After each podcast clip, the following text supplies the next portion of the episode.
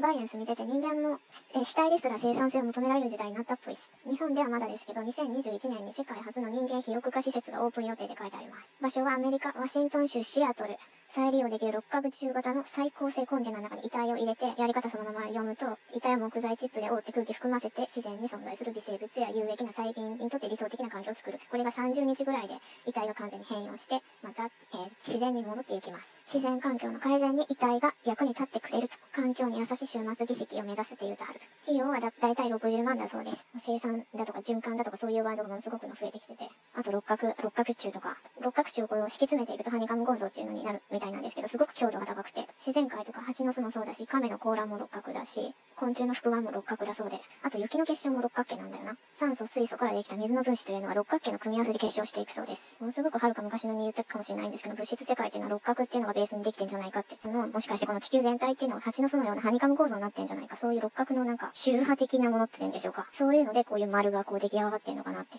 物質が最も安定的に固定した状態を示すというか、維持する構造というのが六角柱なのかも。六角形なのかも。だから重力、重力って六角柱の形取る周波の強度を表してるのかな。あと四角形、えっと、長方形だったら1.168っていう黄金比があるそうなんですが、これがものすごく、それが自然界の数字のパターンになってて、これを連続的にこうぐるぐる回していくような感じになると、物質が成長したり、こう枯れてったり置いてったり、そういうこう循環性を作り上げる。黄金比のあの長方形をずっと回転していくと、こうフィボナッチ数列って言われるあの計算方式になるのか。で、あの法則っていうのがいろんな植物、あらゆる植物の中で見られるそうです。現実的なその生命の動きをその表す象徴で、生命の循環についてま示している法則、まあ、エーテルっていう人もいるんですけど、生命エネルギーとか、何かを共振させたり、そのものを流動させたりするもの。その法則のが1.168っていう長方形のその黄金比の連続的に回転させて、物質の動きに影響を与えてるみたい。何の話かよくわからなくなってきた。あとビジネスの世界だと顧客ターゲットっていうのは78対22っていうのがあるそうなんですが、例えばまあ、まあ、どうやら富裕層か中間層かな、そのあたりが78%、